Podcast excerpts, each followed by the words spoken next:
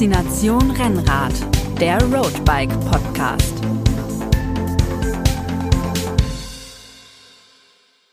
Servus miteinander. Hallo und herzlich willkommen bei Faszination Rennrad, der Podcast des Roadbike Magazins. Ich bin Moritz, Redakteur beim Roadbike Magazin und heute ja, haben wir ein bisschen äh, Tech Talk, ein bisschen Nerd Talk, kann man sagen. Wir sprechen über das Thema, wie entsteht ein Carbonrahmen eigentlich und allgemein über das Thema Carbon. Und da habe ich einen sehr interessanten Gesprächspartner. Vielen Dank, dass du da bist, Paul Sadowski. Ja, hi Moritz. Vielen Dank äh, für die Einladung, dass ich heute hier sein darf. Und wie du schon gesagt hast, wahrscheinlich ab und zu mal ein bisschen in nerdige Themen eintauchen muss. Mhm. Aber ja, ich bin gespannt, was mich erwartet. Ja. Ähm, ich freue mich.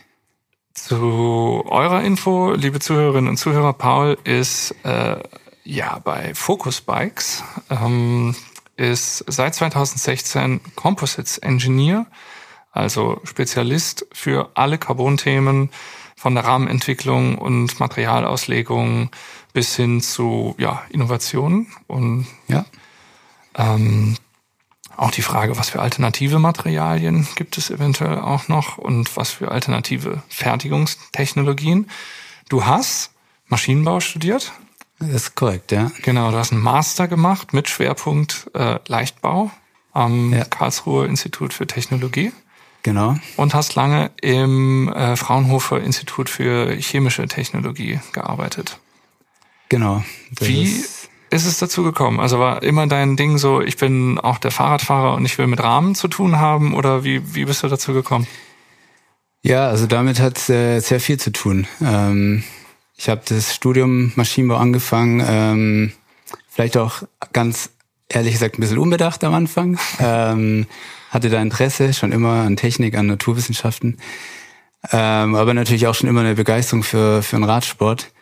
Und so über die Dauer des Studiums habe ich mich immer mehr gefragt, was will ich denn eigentlich mal machen? Und äh, mir wurde irgendwie immer klarer, dass so das Thema Leichtbau, was dann eben auch das Thema Carbon und Faserverbund ist, mhm. mich hat sehr gereizt hat auch, weil es sehr, ja, für mich sehr ähm, spannendes Thema war. Es war noch nicht oder ist noch nicht so tiefgründig erforscht ähm, wie manch anderes und hat sich eben auch sehr gut oder lässt sich sehr gut auch heute noch verbinden mit dem Hobby und der Begeisterung für den Radsport. Mhm.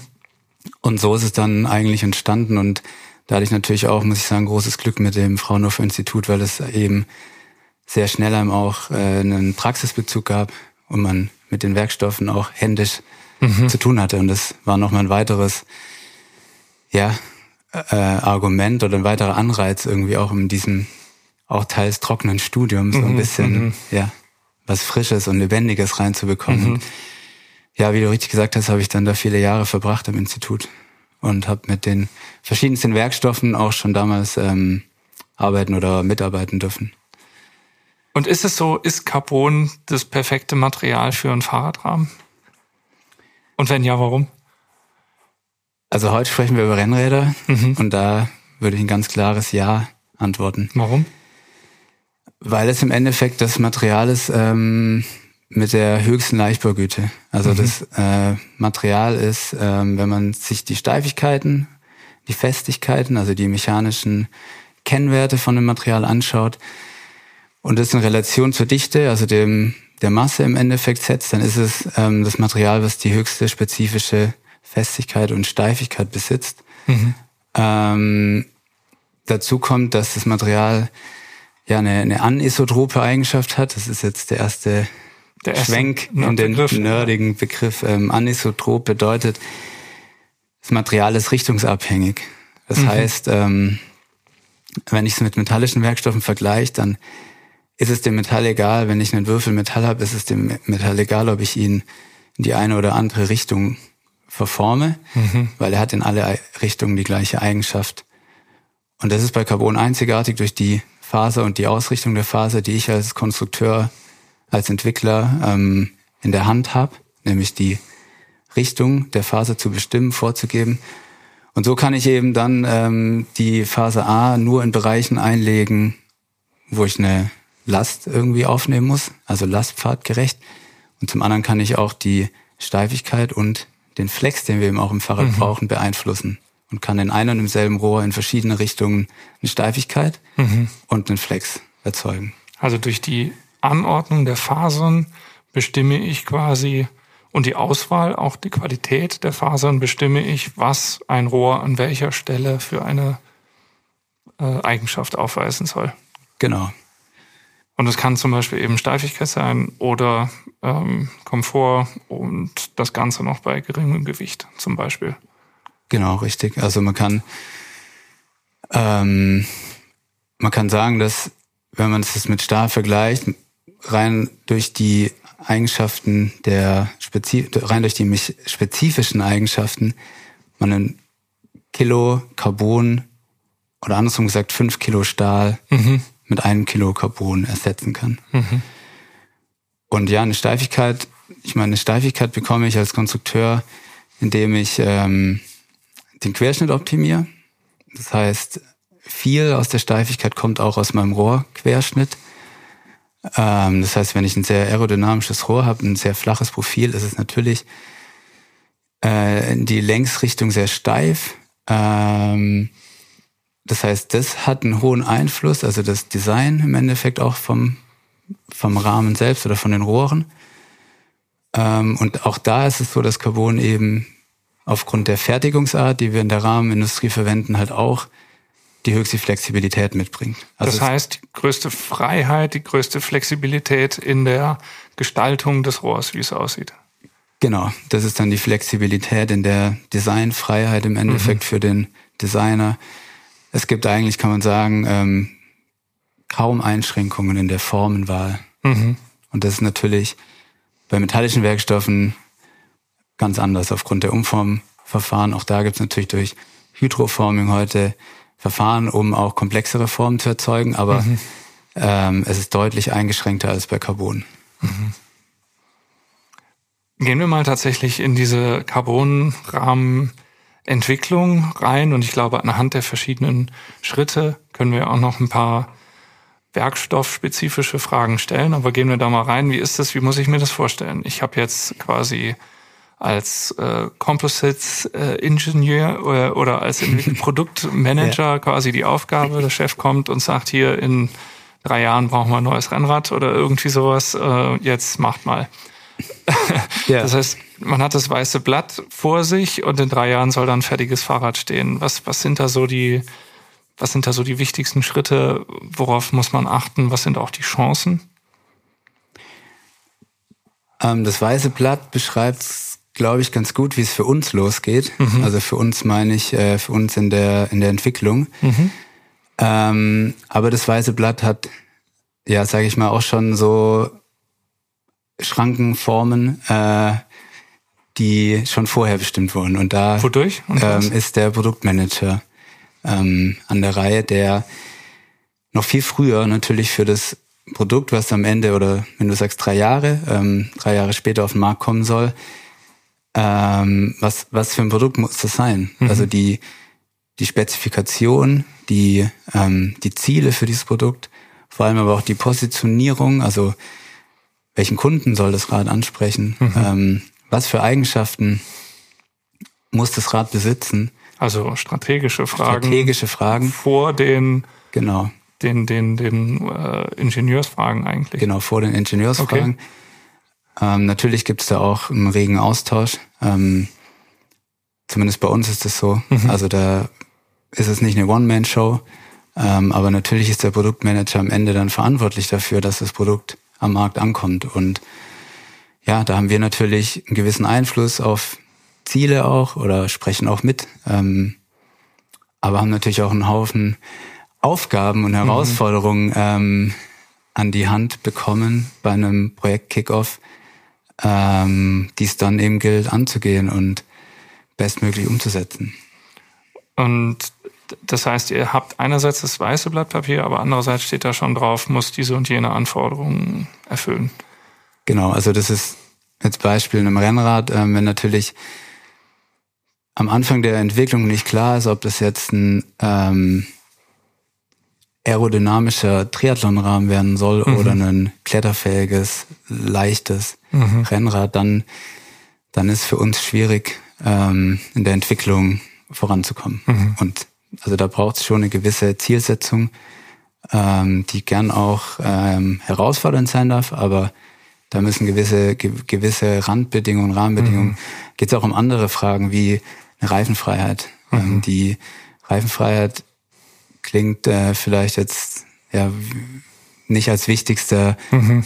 äh, wichtigstes Kriterium in der Produktentwicklung, aber natürlich ist die von Anfang an äh, extrem wichtig, mhm. weil der Rahmen und die Gabel natürlich eine Clearance braucht für den Reifen. Mhm. Das heißt, ähm, das sind Kleinigkeiten, aber die alle irgendwo im großen Ganzen dazugehören. Ähm, Integration spielt eine große Rolle, Montagepunkte, ähm, Schnittstellen zu Spec, also zu Komponenten. Mhm. Ähm, auch da ist der Produktmanager natürlich auch in der Verantwortung, die neuesten Teile ähm, von unseren Zulieferern zu specken. Mhm. Und ähm, wir müssen aber darüber informiert sein, wie eben die Anschraubpunkte an unsere Eigenentwicklung sind. Das mhm. sind alles Themen, die, sage ich mal, schon auf diesem weißen Blatt ähm, stehen. Aber ja, von diesem weißen Blatt geht's dann trotzdem für uns als Entwickler los mit ersten Skizzen und den ersten Ideen, auch wie wir unsere Designsprache auch, die wir haben, ähm, in dieses Rad dann eben einfließen lassen. Ich kann mir vorstellen, also einerseits, dass das Fahrrad erkennbar der eigenen Marke zugeordnet werden kann, gleichzeitig aber auch erkennbar ein neues Produkt ist, dass das so eine Herausforderung ist. Absolut. Also die, die, die beiden Ziele sind absolut richtig und die sind auch sehr wichtig tatsächlich. Also mhm. das Fahrrad ist in meinen Augen auch wirklich ein Lifestyle-Produkt geworden. Mhm. Das heißt, ähm, die Optik spielt extrem große Rolle. Was, ähm, was sind dann so die Punkte? Wir haben Optik, Gewicht natürlich, Aerodynamik, ja. Steifigkeiten. Ja. So die, die diese klassische beim, ja, beim Summe. Rennrad sind das eigentlich so die, die großen Punkte, die da erstmal ähm, Komfort wichtig sind. Mhm. Aerodynamik, Komfort, Gewicht. Rahmensteifigkeit, natürlich auch Qualität, auch solche Themen mhm. sind natürlich wichtig. Ähm, es soll äh, am Ende ein Produkt sein, was ähm, geräuschlos irgendwo über die Straße rollt. Mhm. Ähm, also auch das Thema Qualität ist ein sehr großes Thema. Mhm. Aber für ein Rennrad würde ich sagen, sind das so die, die Kenngrößen, die man dann definiert. Und ja, dann versucht anzugehen. Ich habe jetzt gerade mehr oder weniger diese drei Jahre einfach mal in den Raum ja. geworfen. Wie viel ist das tatsächlich? Sind es drei? Ist es eins? Sind es fünf? Also wenn es wirklich mit der Entwicklung beginnt, kann man sagen, sind es eher zwei Jahre. Mhm. Ähm, aber ja, dann kommen natürlich noch die Überlegungen, die vorab stattfinden, noch dazu. Also es geht in die Richtung drei Jahre. Mhm. Ähm, der Ausblick, was jetzt, sage ich mal, die die strategische Ausrichtung, der Ausblick ist tatsächlich noch länger. Mhm. Also die, die Ideen, was in den nächsten Jahren an Entwicklung beginnt, die stehen heute schon auf dem Papier. Aber das finde ich ja faszinierend, weil für den Produktmanager dann ja die Herausforderung ist, antizipieren zu können, was wird in drei Jahren gekauft. Ja. ja. Ja. Ist teilweise auch schwierig, ja. Mhm. Ähm, ich vermute, man kann ja auch völlig falsch liegen. Man kann auch völlig Wenn's falsch liegen. Ähm, man kann natürlich aber auch riskieren und vielleicht vorausdenken. Also mhm. auch die Möglichkeit gibt's ja. Aber mhm. ja, es ist tatsächlich, glaube ich, extrem wichtig, da eine, nicht nur einen Marktüberblick zu haben, sondern auch Visionen zu haben ähm, und auch vielleicht eine eigene Idee hat, die die so ein Produkt vielleicht dann in drei Jahren, das ist dann die Schwierigkeit und die Herausforderung, mhm. wo die Reise hingeht und was dann ein Produkt vielleicht in drei Jahren ausmachen kann, was es heute noch nicht tut. Jetzt hatten wir das weiße Blatt, da standen auch schon ein paar Sachen drauf. Wir haben jetzt erste Skizzen drauf. Wie läuft es dann weiter? Mit wem wird sowas abgestimmt und, und wann geht es? Also ich würde jetzt schätzen, der erste oder der nächste Schritt ist dann früher oder später auch Prototypenentwicklung. Ja. Was, über was für Zeiträume sprechen wir da und wer redet da alles mit? Also in der Designphase ähm, reden vor allem die, die Entwickler, die Designer mit.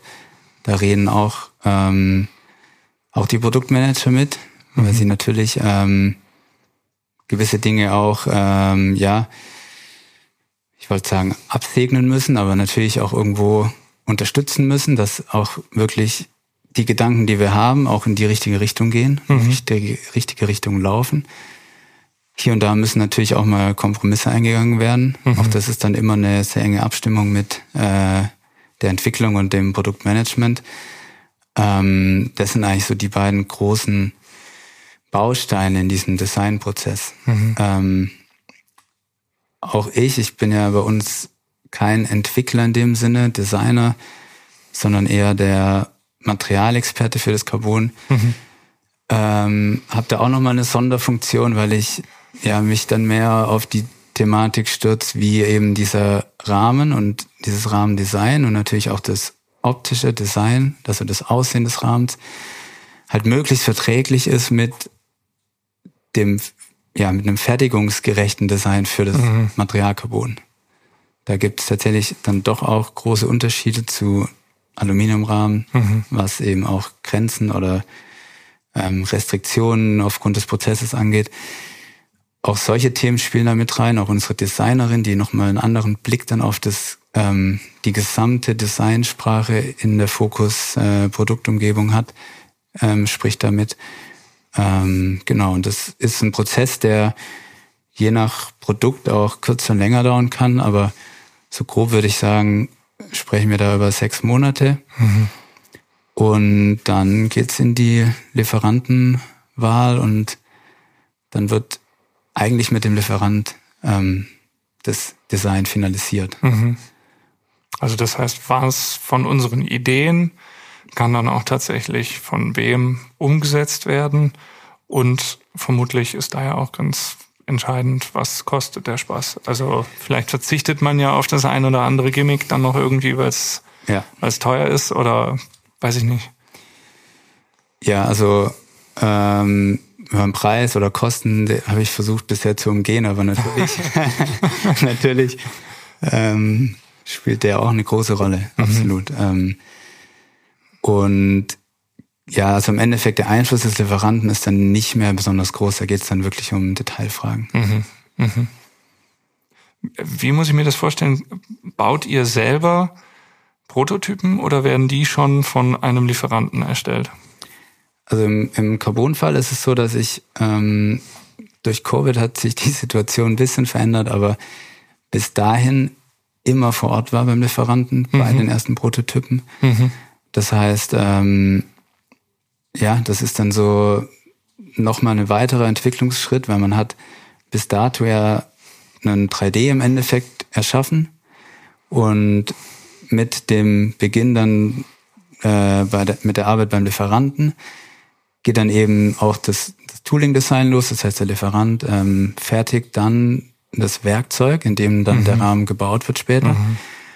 Und in dem Moment ähm, bin ich dann vor Ort beim Lieferanten und wir bauen dann zusammen mit den ähm, mit der Entwicklungsabteilung beim Lieferanten den ersten Prototypen. Das heißt, an dem Punkt steht schon das sogenannte erste Lehrbuch, also die erste mhm. Version des Lehrbuchs.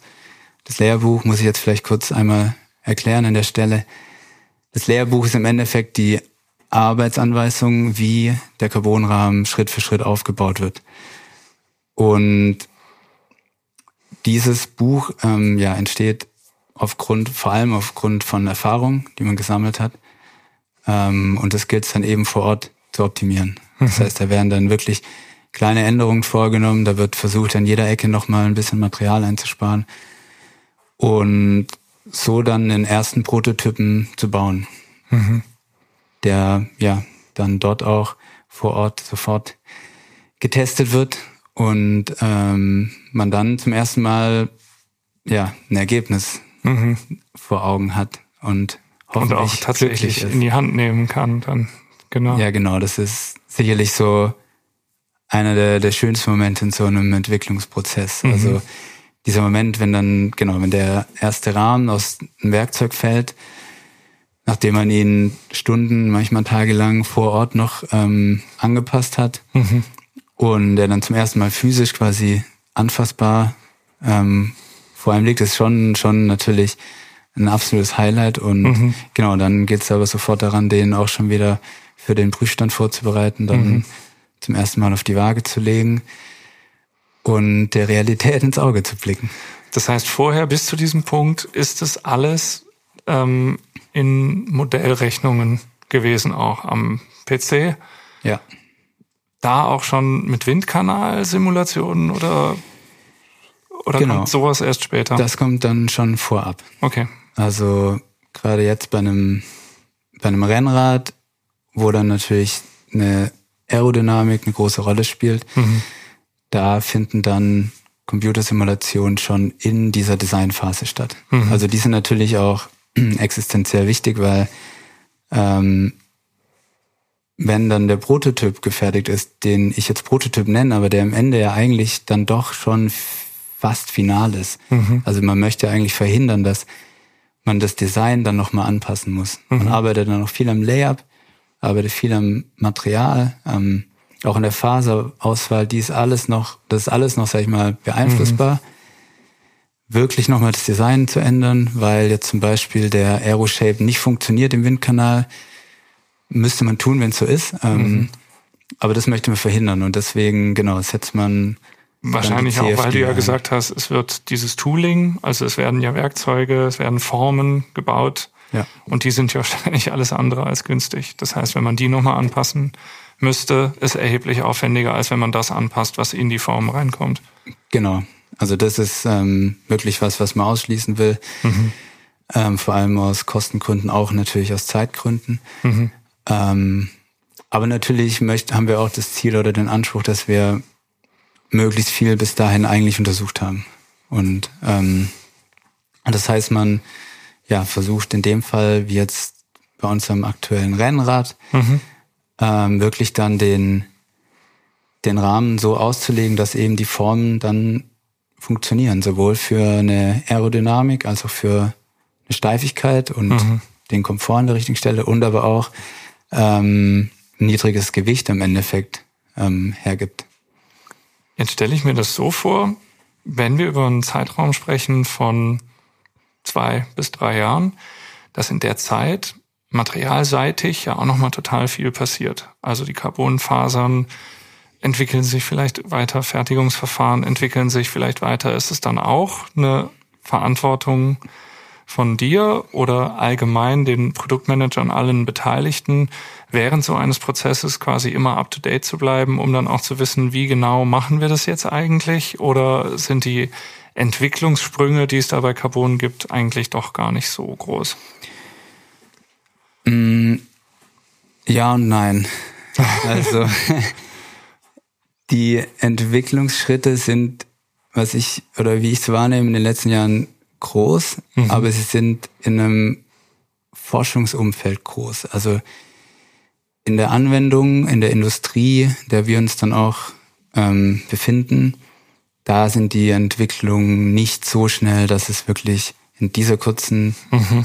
in diesem kurzen Zeitraum im Rahmen der Entwicklungszeit zu Maß, also zu großen Änderungen kommt. Mhm. Das heißt, mhm. ähm, das ist nicht der Fall. Ähm, es ist schon auch so, dass wir, ähm, wir sind zwar in der Fahrradindustrie in der glücklichen Situation sehr schnell auch neue Materialien und neue Technologien auch auszuprobieren, aber ähm, ja, auch was die Faserart angeht oder auch die, die Matrix, also den, den Kunststoff, der eingesetzt wird, das ist dann schon, dass er in ein Serienprodukt kommt, dann schon auch teils ein längerer Prozess und findet auch dann auch beim Lieferanten statt. Das heißt, mhm. es kommt dann eher vor, dass, ähm, dass wir das vor dem Projekt diskutieren, mhm. wenn wir wissen, dass da was Neues ist. Mhm. Aber in dem Moment, wo, wo das Projekt beginnt oder wo wir mit, mit, den, mit der Fertigung der Rahmen anfangen, ändern wir da nichts mehr. Also das ist, mhm. ist tatsächlich auch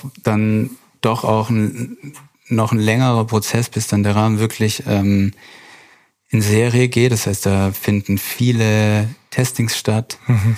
Da finden sowohl Testings beim Lieferanten statt, aber auch ähm, zwei Testloops äh, bei uns in unserem hauseigenen Testlabor. Mhm. Also da hängt dann doch noch ein ganzer ja, zeitlicher und auch materieller Aufwand dahinter, bis dann Tag X ähm, nämlich die Freigabe für die Serie stattfindet, mhm. kommt. Und ja, wenn man diesen Prozess nochmal grundlegende Dinge ändern würde, dann würde man das extrem verzögern. Mhm, mhm.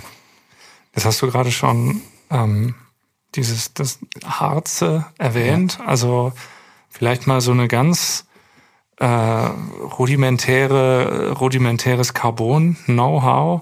Es gibt ja bei fast jedem Hersteller eben diese Unterscheidung in verschiedene Carbon-Qualitätsstufen. Dann gibt es verschiedene Produktionsverfahren, irgendwie Monocoque und Tube-to-Tube und ich weiß es gar nicht alles, was es da, was es da gibt. Was, was sind da so die wichtigsten Sachen, die man auch als Endkunde vielleicht wissen sollte? Gibt es irgendwas, wo du sagst, das ist auf jeden Fall besser als das andere? Sollte man bei einem Kauf drauf achten oder ja? Also ich finde auch, ich stelle ja. jetzt gerade extrem viele Fragen auf einmal, aber ähm, also ich finde auch gerade diese, diese Harze irgendwie total faszinierend, wo die, wo das ja, ja glaube ich, mit verklebt wird und verbacken wird, oder? Ja. Die Fasern. Ja, du sprichst an, das ist ein großes Thema. Ähm, mhm. Ich versuche es ähm, mal möglichst anschaulich mhm. vielleicht äh, mich da durchzuhangeln durch, mhm. durch, durch das ganze Thema. Ähm, vielleicht auch gleich der Hinweis, wenn da irgendwas unklar sein sollte, dann, dann ich Moritz, melde ich mich, ja klar. Melde dich direkt. Ähm, ja, wo fange ich an? Ich fange eigentlich immer gern an. Carbon ist eigentlich wörtlich übersetzt erstmal nur Kohlenstoff. Mhm. Das heißt, was wir unter Carbon kennen, ist eigentlich ähm, ein kohlenstofffaserverstärkter Kunststoff. Ähm, das heißt, Carbon ist ein Verbundwerkstoff. Mhm. Und der Verbundwerkstoff Carbon besteht dann aus einem aus einer Matrix. Also das kann ein Harz sein, das kann aber auch ein Thermoplast sein. Und einer Verstärkungsphase. Und in dem Fall von Carbon ist es eben dann die Kohlenstofffaser. Ähm, und dieser Verbundwerkstoff ähm, setzt sich jetzt eben aus den zwei Komponenten zusammen. Und die haben beide wiederum ihre Eigenschaft und ihren Sinn, warum sie da dazugehören. Die Faser ist im Endeffekt die, wie der Name Verstärkungsphase schon sagt, ist im Endeffekt ausschlaggebend für meine mechanischen Eigenschaften. Also die Faser, die Carbonfaser in dem Fall, definiert meine Steifigkeit, meine Festigkeit, die Bruchdehnung, ähm, all diese Kenngrößen kommen eigentlich aus der Faser. Und die Matrix wiederum hat die Funktion, diese Faser in Form zu halten. Mhm. Ähm, das heißt, die Matrix, also der Kunststoff, gibt erstmal meinem Bauteil eine Form und hat zusätzlich die Funktion, eine Last von einer Faser auf eine andere Faser weiter zu übertragen. Das heißt, das sind jetzt mal die beiden Komponenten, aus denen sich eigentlich Carbon zusammensetzt. Ähm, bei der Matrix ist es so, da muss ich mich auf einen Werkstoff, auf einen Kunststoff festlegen. Mhm. Bei der Faser ist es anders. Ähm, vor allem im Fahrradbau ist es schon so, dass in einem Carbon ähm, verschiedene Faserarten eingesetzt mhm. werden. Und das ist auch absolut notwendig. Also ähm, da würde ich sagen, jeder halbwegs gut entwickelte Carbonrahmen besitzt mindestens zwei verschiedene Faserarten. Jetzt die von dir angesprochenen Phasen, wie zum Beispiel die High Modulus Phase, mhm. die ist, glaube ich, die bekannteste in der Fahrradindustrie ähm, ist jetzt eine Phase, die ist, die ist sehr steif. Mhm. Ähm, Modulus steht für Modul, hohe E-Modul, hohe Steifigkeit. Das heißt, es ist eine Phase, die ähm, sehr steif ist, aber auch sehr brüchig ist. Wenn ich mir jetzt vorstelle, ich würde den ganzen Rahmen aus dieser Phase bauen, dann hätte ich einen ultra steifen und leichten Rahmen, der aber sehr schnell sofort bricht. Mhm. Und dafür brauche ich dann eben einen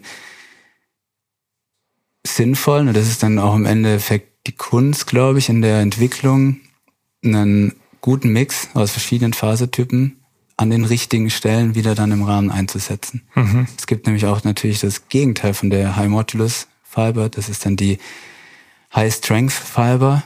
Ähm, die ist dafür da, um eine hohe Festigkeit im Rahmen zu bieten. Das heißt, die ähm, nimmt eben sehr viel Energie auf vor dem Bruch. Mhm. Und die Komposition oder dieser, dieser, dieses Laminat im Endeffekt, mhm. ähm, muss dann eben ja für den Einzelfall bestmöglich zusammengesetzt werden.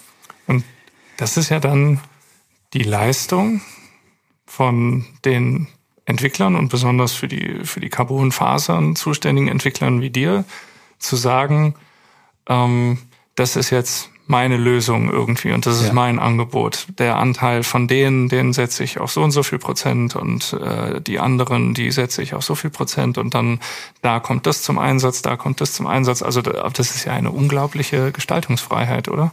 Ja, das ist wirklich, ähm, die Freiheit ist unbegrenzt eigentlich.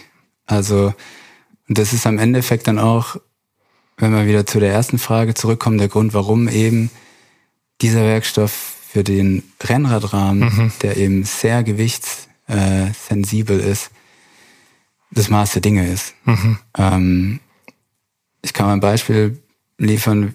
Wir haben einen Rahmen ähm, im Einsatz.com an die 500 Einzellagen mhm. zum Einsatz. Das heißt, der Rahmen besteht im Endeffekt aus 500 einzelnen Zuschnitten, die alle händisch auf die Rahmenform drapiert werden. Das heißt, ähm, im Fahrradbau ist es so, dass wir einen, auch Monocoque hast du schon angesprochen, mhm. ähm, einen Monocoque bauen. Also im Rennrad bauen wir das vordere Rahmendreieck aus einem Teil mhm. und kleben dann die hinteren, ähm, also das, die Sitzstrebe und die, die Kettenstrebe an den Vorderbau an das dürfte man dann immer noch Monocoque nennen oder nennt man noch Monocoque. Monocoque. Mhm. Ähm, am Ende des Tages ist es so, dass wir einen, einen Kern haben, einen dreidimensionalen Kern, der der Rahmenform schon entspricht, reduziert eben um die Wandstärke von dem späteren Carbon. Und diese Lagen werden dann, ja, ich finde immer den Vergleich ganz gut, so Pappmaché, kennt man vielleicht noch so mhm. aus Kindestagen. Mhm ähm, quasi so ein Zeitungsschnipsel in Kleister getunkt und den dann auf einen Luftballon geklebt. Mhm. So ähnlich wird ein Carbonrahmen gebaut. Das heißt, ich habe diese einzelnen Lagen aus Prepreg, ähm, wieder ein weiterer Begriff. Mhm.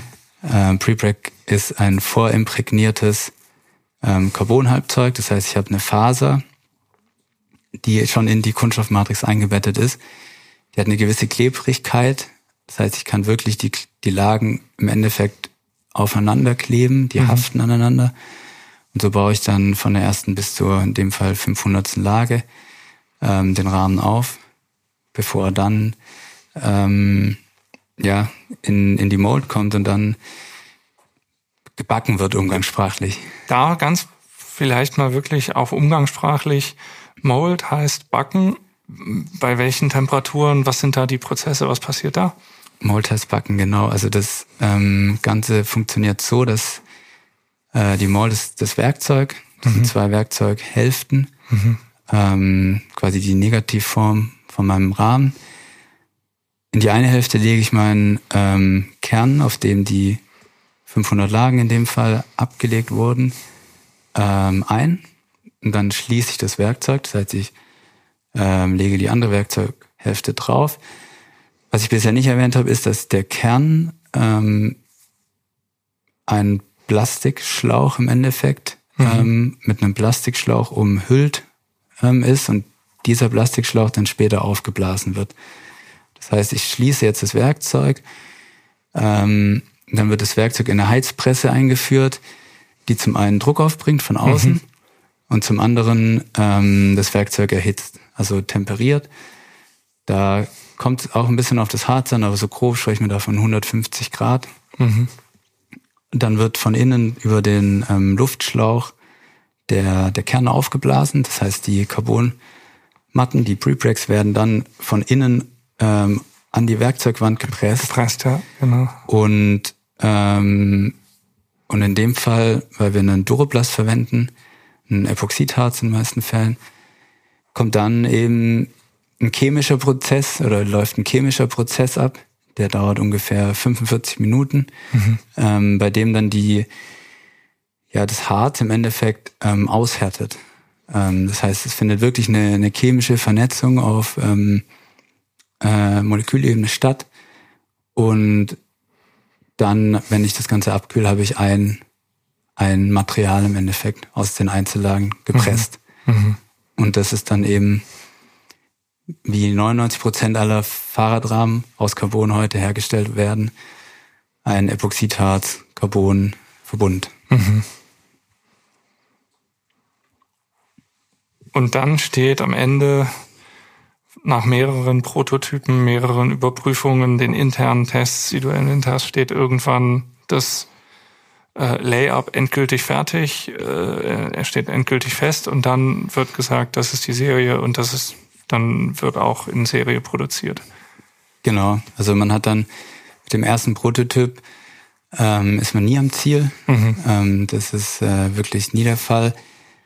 Und man hat dann eben durch die Materialauswahl und Auslegung und nochmal die Beeinflussbarkeit der Faser, Faserart, eben die Möglichkeit noch an Gewichtszielen oder Steifigkeitszielen mhm. oder auch Komfortzielen dann zu arbeiten und im Endeffekt durchläuft man dann diese Schleife aus R&D, Layup beim Lieferant bis dann zum Molding und Testing mhm.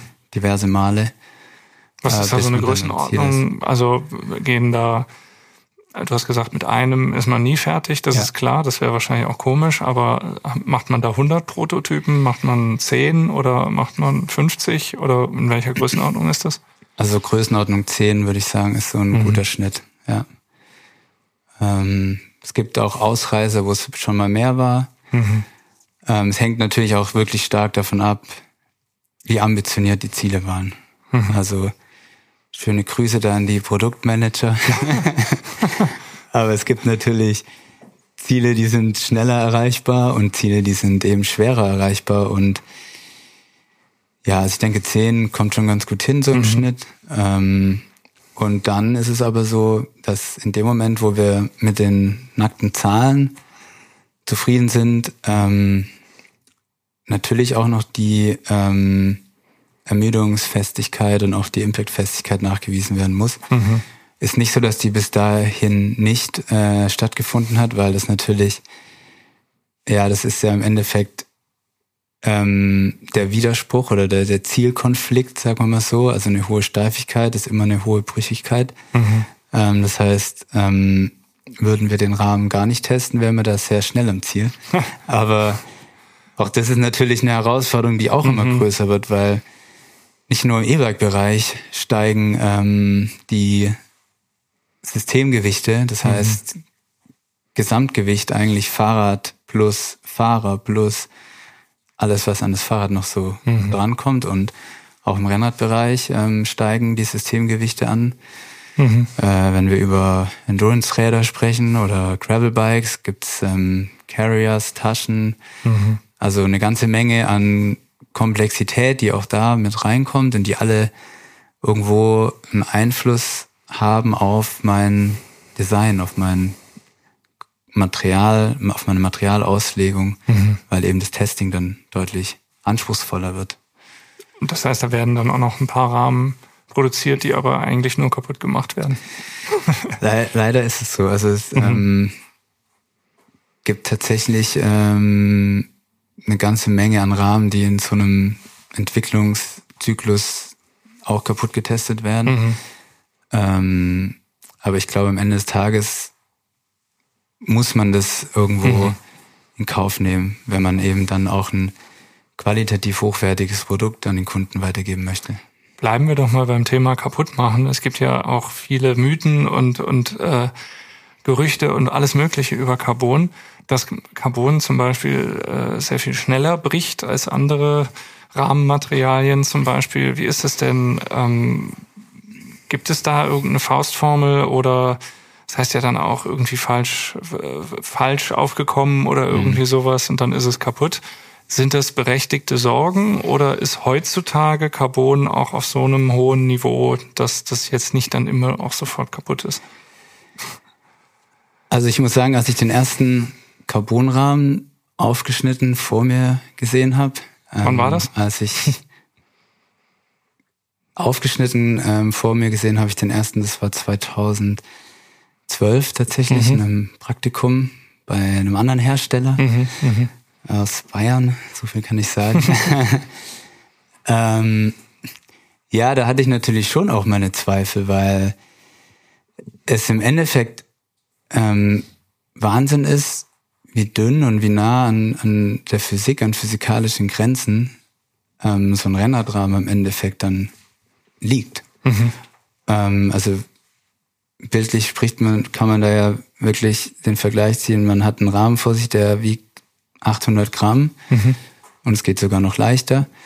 Ähm, und man gibt den frei für 110 Kilo, die auf ihm bewegt werden dürfen. Und dazu ist halt so, dass Carbon ja auch oder der Carbonrahmen oder generell ein Fahrradrahmen ja auch keine Schutzhülle um sich hat. Das heißt, die tragende Struktur ist gleichzeitig auch meine Schutzhülle. Mhm. Und das macht es natürlich für den Carbonrahmen schon schwierig. Also wenn man jetzt vom, von der Fahrsituation abweicht, dann gibt es natürlich schon gewisse Kräfte, die auf den Carbonrahmen wirken können, die ihn dann auch zerbrechen oder zerstören. Zum Beispiel? Im, ja, zum Beispiel der Sturz natürlich vor allem. Mhm.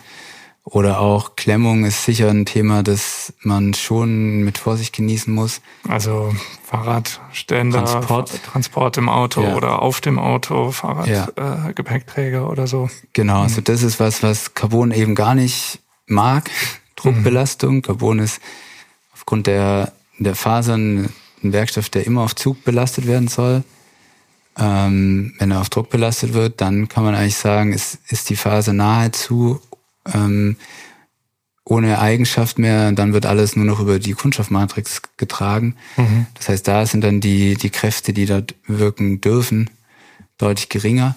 Ähm, aber wenn man jetzt so die, die Fahrsituation anschaut und auch ähm, den normalen alltäglichen Gebrauch, mhm. ähm, war ich anfangs tatsächlich überrascht, dass es wirklich ähm, so gut funktioniert. Ähm, und das hat sich jetzt über die Jahre immer weiter ja, bestätigt. Also tatsächlich gibt es sehr, sehr, sehr wenige Ausnahmen, mhm. ähm, die ich kenne, ähm, wo Carbon dann versagt hat, so wie man eben, mhm. wie der Mythos eben sagt, schlagartig zerbricht mir der Rahmen. So einen mhm. Fall kenne ich nicht, ohne dass davor ähm, Misshandlung oder was anderes schon mhm. vorausgegangen ist. Ähm, von daher, ja, also man kann natürlich schon auch sagen, ähm, bei uns zumindest, und das ist auch definitiv mein, ja, mein Ansatz, meine Philosophie hinter der Materialauslegung, steht schon auch im Fokus, dass der, der Rahmen, das Produkt, das wir entwickeln, für den alltäglichen Gebrauch, für den Normalsterblichen ähm, gut funktionieren muss. Also mhm. Man kann sicher die Rahmen noch deutlich leichter bauen und die funktionieren auch im Fahren, aber man muss eben diese gewissen Einfluss, Einflüsse von außen, mhm. wie der Transport, mhm. wie auch, sage ich mal, also ein leichterer Sturz, den muss man natürlich irgendwo abdecken und das kann man mit Carbon. Mhm. Ähm, in der Auslegung hat man da schon Möglichkeiten, durch die Faserorientierung da möglichst viele ja, Lastrichtungen dann auch mit aufzunehmen. Wenn mir jetzt sowas passiert ist als äh, Fahrer, also ich bin irgendwo mal gestürzt, vielleicht auch bei einem Rennen mal ein bisschen heftiger, was mache ich dann am besten? Schwierigste Frage für einen Carbon-Ingenieur tatsächlich. ähm, das ist wirklich, ja, nicht einfach zu beantworten. Ähm, mhm. Es gibt Möglichkeiten, den Rahmen ähm, zu durchleuchten mhm. im Endeffekt. Das heißt, ähm, es gibt Verfahren, wie man die Struktur zerstörungsfrei ähm, untersuchen kann, also mhm. auf Fehlstellen. Das ist natürlich jetzt nicht äh, um die Ecke. Ähm, mhm. Die Möglichkeiten gibt, ähm, aber eben das ist auch mit Kosten verbunden und natürlich ein etwas größerer Aufwand es ist wirklich schwierig. Also für unsere Rahmen kann ich es vielleicht noch oder könnte ich es etwas besser einordnen, weil ich die Rahmen kenne. Mhm. Ähm, wenn es ein beliebiger Rahmen ist, ist es wirklich leider nicht so leicht zu beantworten. Also der Mythos tatsächlich ähm, stimmt natürlich schon, dass Carbon sich eben nicht plastisch verformt. Also diese typische Verformung, die Delle, äh, wie in einem Alurahmen, mhm. die wird da nicht sein. Also da wird ähm, vielleicht ein Lackabplatzer sein, mhm. aber wirklich die Bewertung, ob im Inneren der Struktur ein Problem jetzt besteht aufgrund dessen, von außen leider tatsächlich schwierig zu beantworten. Mhm. Es, gibt, es gibt den sogenannten Klopftest, der fällt mir jetzt gerade ein. Mhm. Den könnte man sicher mal, mal durch ähm, ähm, probieren. Ähm, Wie läuft der ab? Der Was läuft, muss ich da machen? Der läuft total simpel ab. Also das ist ähm, jetzt ohne Gewähr natürlich, dass dieser Test dann immer ähm, garantiert, dass der Rahmen noch 100% okay ist, aber im Endeffekt die Resonanz, wenn du mit einem erreicht einen, eine Münze, eine 1 mhm. Euro, 2 Euro Münze, äh, und wenn du quasi weißt, an welcher Stelle ähm, du den Schaden vermutest, ja, dann, dann klopfst du einfach den, den Rahmen ab und klopfst zum Beispiel am Unterrohr das ganze Rohr ab und mhm. wenn jetzt in diesem Bereich, wo du den Schaden vermutest, eben das Geräusch deutlich dumpfer wird, also es mhm. wird dann sehr dumpf, davor mhm. ist es eher sehr hellhörig, dann ist es ein Hinweis, dass da die Struktur mhm. oder die Faser ähm, dass da was sein könnte und dass man ein bisschen ist. aufpassen genau. sollte. Mhm. Und dann ist es sicherlich zu empfehlen, ähm, es zu untersuchen. Untersuchen. Es gibt viele Firmen, Focus macht's auch, die Crash Replacement auch anbieten, wenn tatsächlich was kaputt ja. sein sollte. Kann man Carbon auch reparieren? Es gibt ja auch Anbieter, die das sich auf die Fahne schreiben, also dann meistens nicht die Hersteller, sondern spezielle Firmen, zu denen man dann hingehen kann. Ähm, Beispiel, ich habe 35 Kettenabwürfe gehabt und am, äh, da unten ist diese hässliche Kerbe, die kennt mhm. ja wahrscheinlich auch jeder. Kann man damit, also hat es Aussicht auf Erfolg, dass man das wirklich reparieren lässt? Es geht, ja. Mhm. Ähm, ist ja schon mal gut zu geht, wissen. Es geht, ja. Ich tue mich manchmal ein bisschen schwer, ob es wirklich sinnvoll ist. Ähm, mhm. Es ist ein sehr großer Aufwand auf jeden Fall und es braucht auf jeden Fall einen erfahrenen ähm, Ansprechpartner, der sich mhm. damit gut auskennt.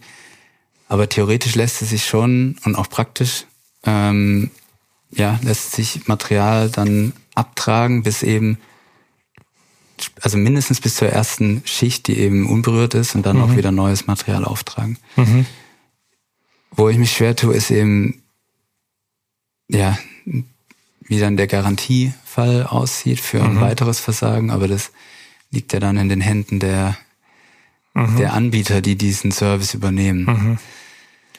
Wenn ich da was abtrage bis zur ersten unberührten Schicht und was Neues auftrage, habe ich aber wahrscheinlich ja an dieser Stelle nicht die gleiche Matrix, nicht die gleiche, ähm, nicht den gleichen Aufbau wie ursprünglich. Das heißt unter Umständen auch andere Performance. Ja, ich denke, da wird ähm, mit Sicherheit eher ein bisschen überdimensioniert werden in dem Bereich dann.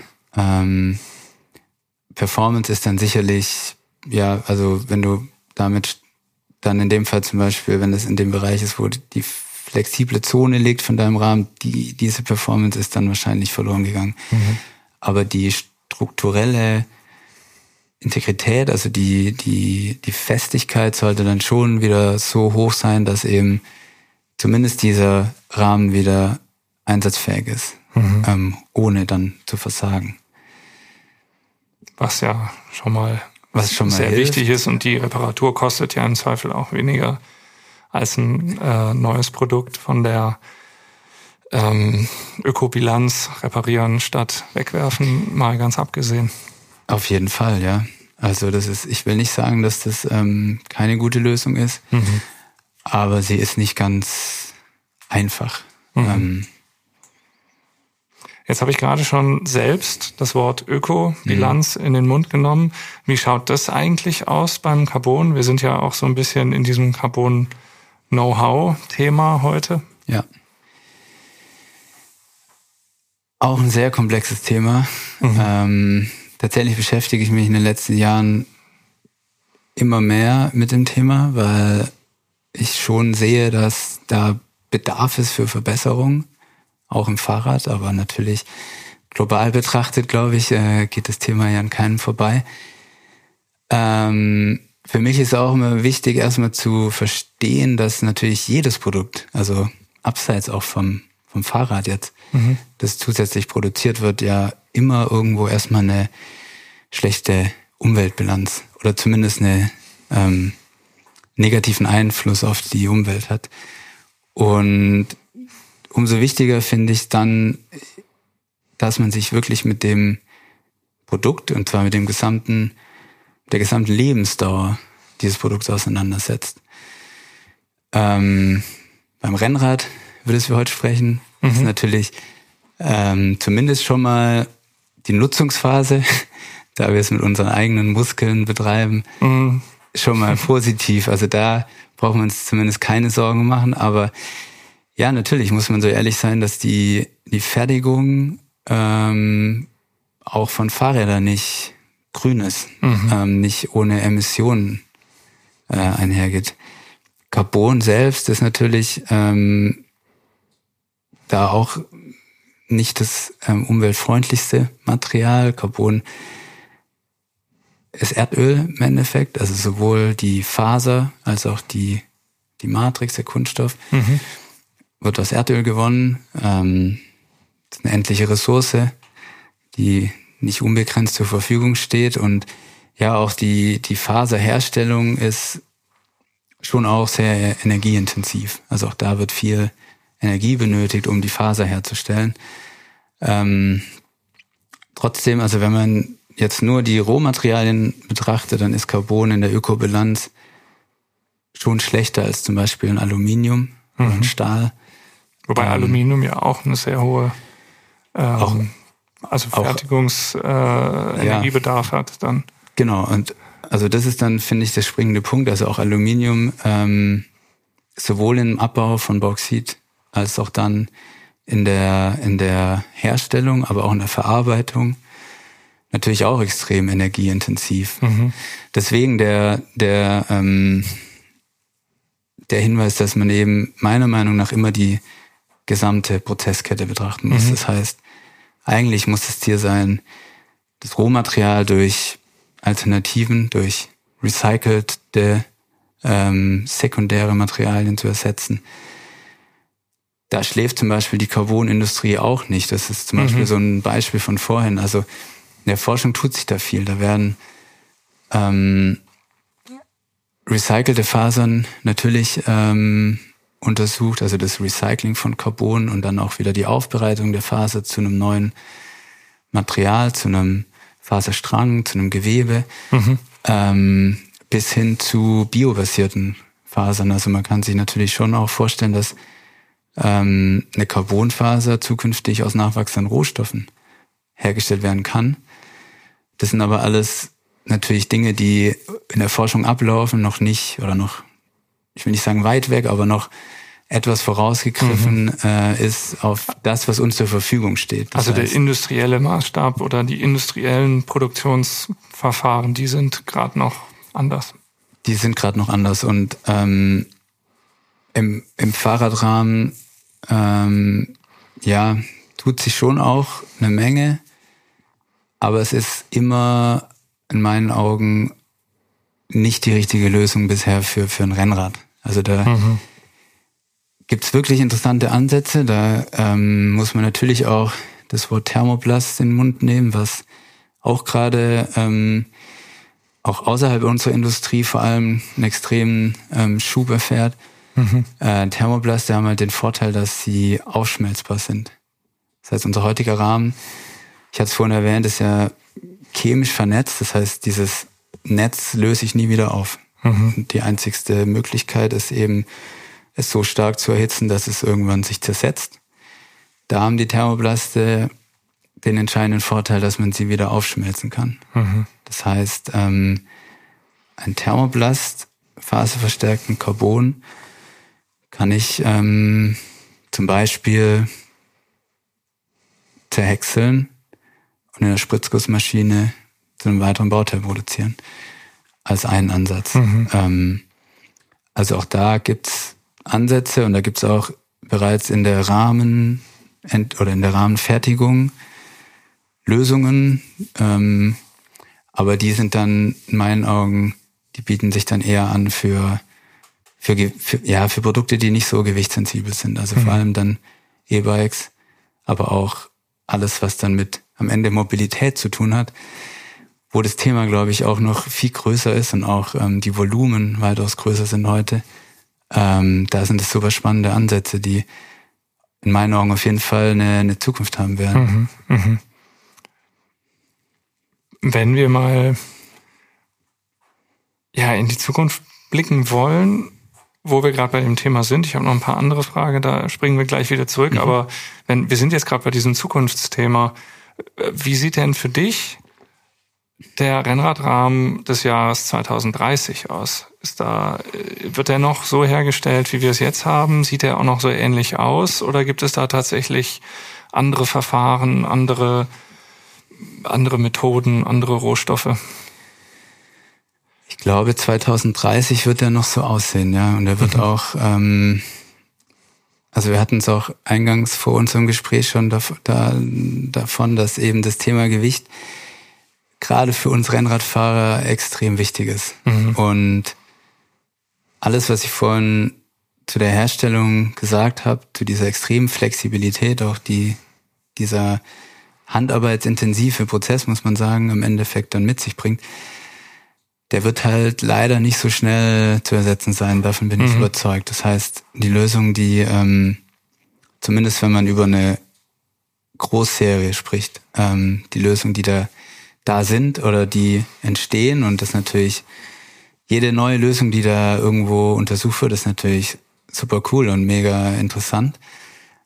Aber für die Großserie glaube ich, dass es noch eine ganze Weile dauern wird, bis wir von diesem Verfahren uns lösen können und mhm. wirklich ähm, Verfahren entwickelt haben, die, die eben diesen Leichtbau eben in einem Rahmen, der wirklich so ausgereift ist. Also das ist ja mhm. wirklich so im ich glaube, es gibt ähm, kein Carbon-Bauteil dieser Welt, was weiterentwickelt ist als ein Fahrradrahmen. Mhm. Das muss man auch wirklich so sagen.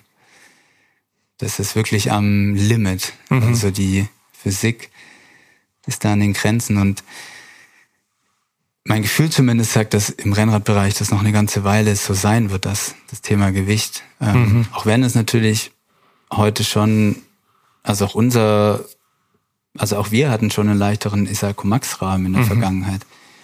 Ähm, es gibt natürlich andere Entwicklungen wie Aerodynamik, die natürlich gegen das Gewicht spielen. Das mhm. heißt, ähm, beides zu perfektionieren wird nicht möglich sein. Aber selbst in dem Gewichtsbereich, wo wir uns heute bewegen, äh, in den, in den Aerobikes, ist das Pre-Break-Verfahren eben das Maß der Dinge und ich glaube nicht so schnell zu ersetzen. Mhm. Mhm. Jetzt hast du gerade das Wort Großserie verwendet ja. und das ist ein ganz nicer Move wieder zurück, sage ich mal. Also wir, wir hatten ja die Frage, wie entsteht ein Carbonrahmen. Wir hatten über die Prototypen gesprochen. Wir hatten darüber gesprochen, dass dann auch äh, viele Rahmen äh, vor der wirklichen Serienproduktion auch zerstört werden, um eben ähm, Grenzen des Materials, die, die, die Haltbarkeit und so weiter noch weiter zu optimieren. Jetzt haben wir irgendwann den Punkt erreicht, da geht es dann in Großserie. Das ist ja auch wiederum ein Punkt, der auf die Ökobilanz einzahlt, sage ich mal, weil das ist ja in Asien nach wie vor mhm. im großen Anteil. Warum ist das eigentlich so, dass so viel Know-how und Fertigungs-Know-how in Asien ist und es gibt jetzt ein bisschen die Tendenz, das wieder zurückzuholen nach Portugal, ähm, vor allen Dingen nach Portugal. Wie ist da so dein, dein Eindruck dazu? Wieder zwei Fragen in einer. ja, witzigerweise kommt es auch auf meinen äh, Punkt zurück, den ich vorhin, äh, wo ich vorhin irgendwie aufgehört hatte, weil wir ein anderes Thema gesprungen sind, mhm. nämlich genau diesen diesen Punkt, der dann eben einen riesen Anteil noch in der ganzen Bilanz hat, nämlich erstmal die Produktion vor Ort, also auch die, mhm. die Energiebereitstellung, die ich eben in der Fabrik so ähm, vorfinde. Also haben die jetzt schönen Solarstrom äh, auf dem Dach oder eben Kohle, man mhm. weiß es. Ähm, aber hat einen großen Einfluss auf, auf das Produkt natürlich. Und genauso dann das Thema Transport und Produktionsstandort und wo montiere ich dann mein Fahrrad und wo will ich es vertreiben. Ähm, warum das jetzt so stark in Asien ist, ist tatsächlich eigentlich eine gute Frage. Ähm, mhm. Aber da ist es einfach seit vielen, vielen Jahren ähm, und nirgendwo anders. Ähm, und das ist der Grund, warum die Asiaten, und da muss man auch wirklich den Hut vorziehen. Ähm, ich bin da auch, als ich das erste Mal, sagen wir mal, in Anführungsstrichen frisch von der Uni kam, mit mhm. Großem theoretischen Wissen, was Carbon angeht, schon viel gesehen hatte an, an der Uni, an Instituten. Ähm, aber wenn man dann sieht, wie dort ein, ein Fahrradrahmen produziert wird, dann, ja, dann ist es schon eine, eine sehr, sehr große Leistung. Und da ist wirklich in den letzten Jahren, auch da hat sich so viel entwickelt, also auch in, im Aluminiumbereich mit ähm, Roboterschweißen, also auch da tut sich was, auch die sind nicht irgendwo stehen geblieben, sondern mhm. die sind auch wirklich technologisch bestrebt, das Ganze auch auf ein anderes Level zu bringen. Jetzt im Beispiel Carbon ist es sicherlich so, dass aufgrund von dem großen Anteil an, an Handarbeit ähm, es bisher einfach nicht gelungen ist, aus, sage ich mal, diesen Regionen heraus ähm, ein profitables Unternehmen aufzubauen, das eben diese Fertigungsart mhm. ähm, ja, umsetzen kann, anbieten kann. Technisch, ja, also ich glaube, technisch ist es möglich. Man darf das nicht unterschätzen, ähm, wenn man wenn man so etwas aufbaut, was es ja auch schon gibt, kann man mhm. auch sagen. Also in Portugal ähm, gibt es ja einen Anbieter für Carbonrahmen. Aber ja, ich bin auf der einen Seite da natürlich sehr happy, weil, weil ich glaube, es auch ein wichtiger Schritt sein wird für die Fahrradindustrie, in zukünftig mehr in, in Europa zu fertigen oder außerhalb von Asien. Ähm, ich glaube, die Lieferkettenproblematik in den letzten Jahren, die mhm. wird keiner so schnell vergessen. Aber ja, ich, ich sehe einfach diesen handintensiven Prozess für die Zukunft sehr, sehr kritisch und halte es für schwierig, das dann wirklich in einen, ja, in einen guten Kostenrahmen noch irgendwo beiderseits zu führen. Also sowohl auf Seiten des Herstellers als auch auf unserer Seite, mhm. was dann den Rahmenpreis angeht. Und, und tatsächlich, ja, fehlt mir dann auch noch ein bisschen der Umweltaspekt, weil klar, der Transport, du hast es richtig gesagt, spielt eine große Rolle, aber entscheidend für mich ist dann das Thema Recycling, Recyclingfähigkeit und da tut sich auch was in dem Duroplast-Bereich, aber da ist der Thermoplast, glaube ich, auch zukünftig überlegen. Mhm. Ähm, aber eben aufgrund der Gewichtsthematik schwierig im Rennrad umzusetzen. Irgendwann steht dann tatsächlich das komplett fertige Serienprodukt vor einem.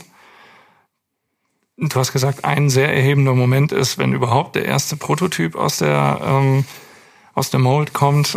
Ich denke mal, der Moment, in dem das erste Serienfahrrad dann vor einem steht, ist vermutlich ähnlich, oder? So gut, ja. Mhm. Ja, also klar. Wir haben natürlich vorher schon äh, Rahmen, Gabeln, Rahmensets viel, viel früher bei uns, die mhm. wir dann auch fahren.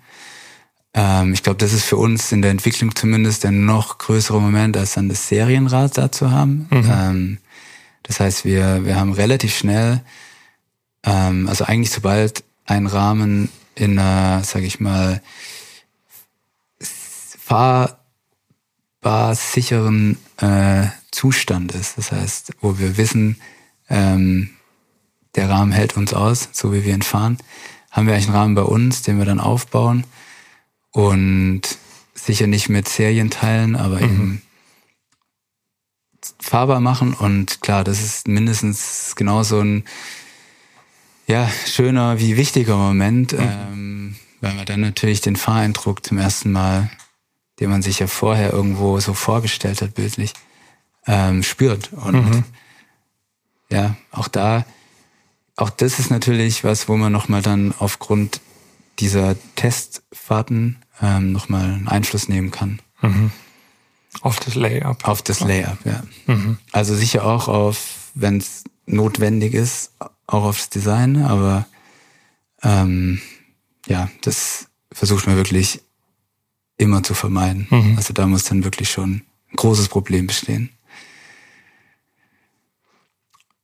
Auf dem Weg vom weißen Blatt bis zum fertigen Rad haben wir da jetzt noch was vergessen? Ist irgendwo noch carbonseitig oder entwicklungsseitig ein Schritt, wo du sagst, oh, den, äh, den darf man aber nicht, den darf man nicht vergessen? Mm.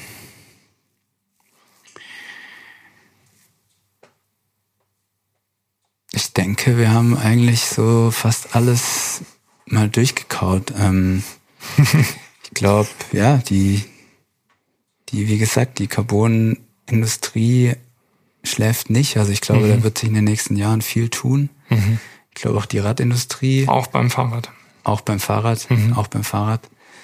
Ähm, auch die Radindustrie ähm, hatte ihre Probleme und glaube ich, will auch daraus lernen. Und ähm, ja, ich denke im, im Rennradbereich denke ich auch, dass wir da mit dem mit unserem ja gestern vorgestellten Produkt, äh, dem Isalco Max, mhm. auch da so ein bisschen äh, den Weg eingeschlagen haben, den es die nächsten Jahre einschlagen wird eben. Mhm. Und das ist dann auch was, was eben nochmal für für das Material Carbon spricht, eben diese diese ähm, Komplexität von verschiedenen Zielen zu vereinen in ein mhm. Produkt. Und ich glaube, das ist. Details sich ja eben widersprechen. Details, die sich eigentlich widersprechen. Also eine hohe Aerodynamik, ein niedriges Gewicht, eine hohe Steifigkeit, aber einen hohen Komfort, also eine mhm. hohe Flexibilität in der mhm. Sattelstütze, in der, in der, in, im Hinterbau, quasi in ein Produkt ähm, zu verpacken. Ich glaube, das ist ähm, unser Weg und ich glaube, das ist auch der Weg, den viele auch schon eingeschlagen haben, aber noch einschlagen werden. Und ich glaube, wenn man aus Kundensicht spricht, dann ist es auch absolut sinnvoll, ähm, wenn man sich vorstellt, ähm, es gab Zeiten, da haben Hersteller sechs verschiedene Rennräder irgendwo im Angebot gehabt. Mhm. Sicher gibt es den einen oder anderen, der sich alle von diesen sechs kaufen kann, aber ich glaube, der normale Rennradfahrer hätte gerne ein Fahrrad, ähm, ein Rennrad, das ihm immer in jedem jedem Terrain, in jedem Einsatz äh, mhm. irgendwie entspricht. Und ich glaube, da ist es dann einfach auch mal wieder so, dass Carbon wirklich das einzige Material ist, das es bedient. Und ich glaube, da geht die Reise hin in mhm. Räder, die alles, was Rennräder vorher irgendwie versucht haben zu sein, mhm. Leichtbau, Aerodynamik, eben dann in ein Rad mhm. unterzubringen. Du hast gesagt, so zwei bis drei Jahre ist so ein Prozess. Du hast auch schon gesagt, dass ihr gerade das äh, Isalco Max neu vorgestellt habt. Übrigens, wer sich dafür interessiert, kann das auf äh, Bike-X nachlesen, was es mit dem neuen ähm, Focus Isalco Max auf sich hat oder in der aktuellen Ausgabe vom Roadbike Magazin nachlesen. Da haben wir das schon in Labor und Praxis auch äh, getestet. Ihr habt es jetzt gerade vorgestellt ein Produktentwicklungsprozess dauert zwei bis drei Jahre. Das heißt, hast du jetzt gerade eine kurze Pause oder bist du schon wieder dran äh, und äh, hast das weiße Blatt schon wieder vor dir? Pausen gibt's nie. äh, ich habe das weiße Blatt schon wieder vor mir, ja. Mhm. Tatsächlich ähm, nicht wieder exakt in, in dem Nachfolgeprojekt für mhm. dieses Rad. Ähm, ich glaube, da haben wir zum Glück ähm, im Rennradbereich etwas längere Produktlebensdauern. Mhm. Ähm, ich glaube, auch die sollten noch länger werden, aus genau den Umweltgründen, die wir vorhin schon angesprochen hatten. Mhm. Ähm, aber ja, natürlich, das weiße Blatt ist schon wieder da. Die nächsten, die nächsten Räder sind in der Entwicklung und ähm, ja, ich darf natürlich jetzt nicht darüber sprechen, aber ja. sowohl im, im Rennradbereich als auch in äh, natürlich dem Mountainbike, mhm. E-Mountainbike-Bereich. Ja, spannend. Also ich fand's, ich, ich weiß nicht, wir werden sehen, ob wir eine hohe Abbrecherquote bei dieser Folge ja. haben, weil es einfach sehr nerdig war teilweise. Ich fand's aber äh, total faszinierend. Vielen Dank, Paul Sadowski von Focus Bikes, dort verantwortlich für das Carbon Layup der äh, Carbon Rahmen. und äh, eben in der Entwicklung ähm, ganz äh, maßgeblich mit beteiligt. Vielen Dank für deine Zeit, vielen Dank für die Einblicke. Ich fand es wirklich krass, weil es so ein hochkomplexes Thema ist und äh, das fand ich ist wirklich deutlich geworden, was ihr da für Gestaltungsspielräume habt, aber auch für Herausforderungen, vor denen ihr steht. Freut mich. Nochmal vielen Dank für die Einladung. Ich hoffe, ähm, es war einigermaßen verständlich und nachvollziehbar. Mhm. Ähm, ja, ich freue mich. Es hat Spaß gemacht. Krasser Nerd Alert auf jeden Fall bei Faszination Rennrad, der Roadbike Podcast, bei der heutigen Folge zum Thema, wie entsteht eigentlich ein Carbonrahmen mit sehr viel Carbon Know-how.